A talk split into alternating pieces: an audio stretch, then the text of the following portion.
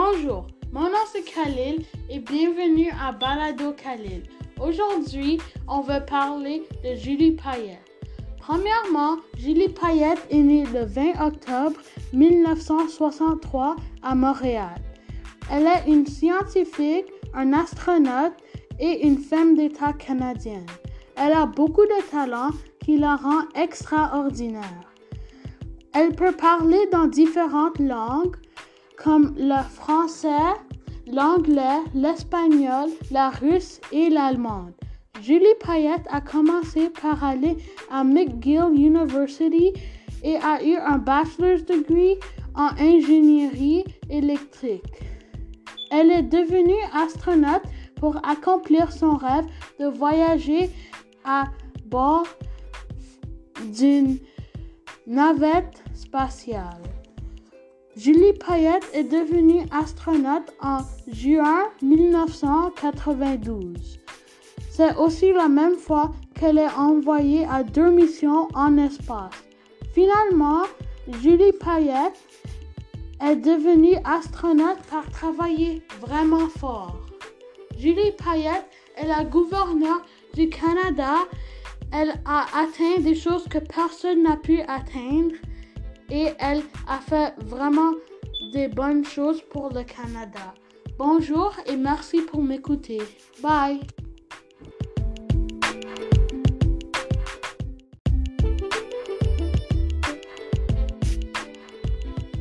Bonjour, mon nom c'est Khalil et bienvenue à Balado Khalil. Aujourd'hui, on va parler de Julie Payette. Premièrement, Julie Payette est née le 20 octobre 1963 à Montréal. Elle est une scientifique, un astronaute et une femme d'État canadienne. Elle a beaucoup de talent qui la rend extraordinaire. Elle peut parler dans différentes langues comme le français, l'anglais, l'espagnol, la russe et l'allemande. Julie Payette a commencé par aller à McGill University et a eu un bachelor's degree en ingénierie électrique. Elle est devenue astronaute pour accomplir son rêve de voyager à bord d'une navette spatiale. Julie Payette est devenue astronaute en juin 1992. C'est aussi la même fois qu'elle est envoyée à deux missions en espace. Finalement, Julie Payette est devenue astronaute par travailler vraiment fort. Julie Payette est la gouverneure du Canada. Elle a atteint des choses que personne n'a pu atteindre et elle a fait vraiment des bonnes choses pour le Canada. Bonjour et merci pour m'écouter. Bye. Beautiful and completely unspoiled agriculture. Welcome to Grenada, a beautiful country land to numerous exotic and tropical fruits and vegetables, like by example, wax apple, star fruit, skin up, and many more. This country has multiple landmarks. Not many people see it as a place to travel because not many people advertise the country.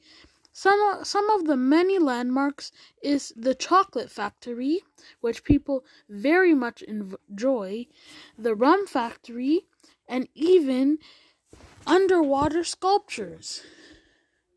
Let me tell you some facts about Grenada. Like, Grenada has 14 different waterfalls. Another fact is Grenada's nickname is the Spice Isle.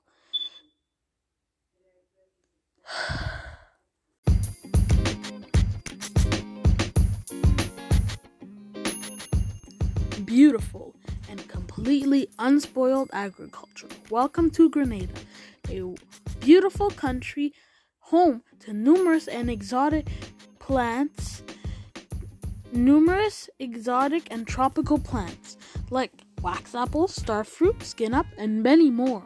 This country has multiple landmarks. Not many people see it as a place to travel because not many people advertise this country. Some of the many landmarks is the chocolate factory, the rum factory, and even underwater sculptures. Let me tell you some facts about Grenada. Like, Grenada has 14 different waterfalls. Another fact is the nickname is the, Spi- the Isle of Spice. A lot of plantations, including world class cocoa. Now you know why you should visit Grenada. See you next year.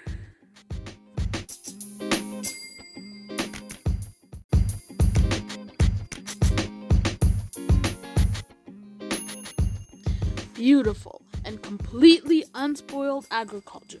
Welcome to Grenada, a beautiful country land to numerous exotic and tropical fruits and vegetables like wax apple, star fruit, skin up, and many more.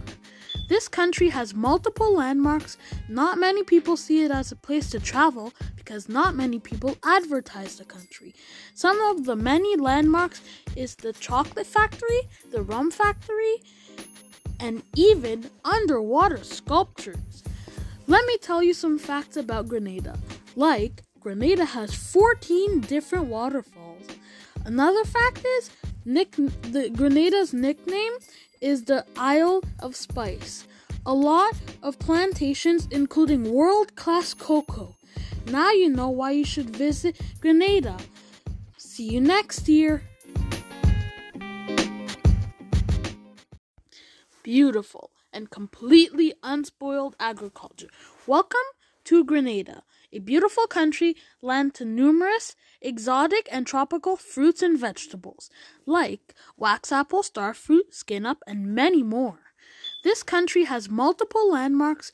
Not many people see it as a place to travel because not many people advertise the country.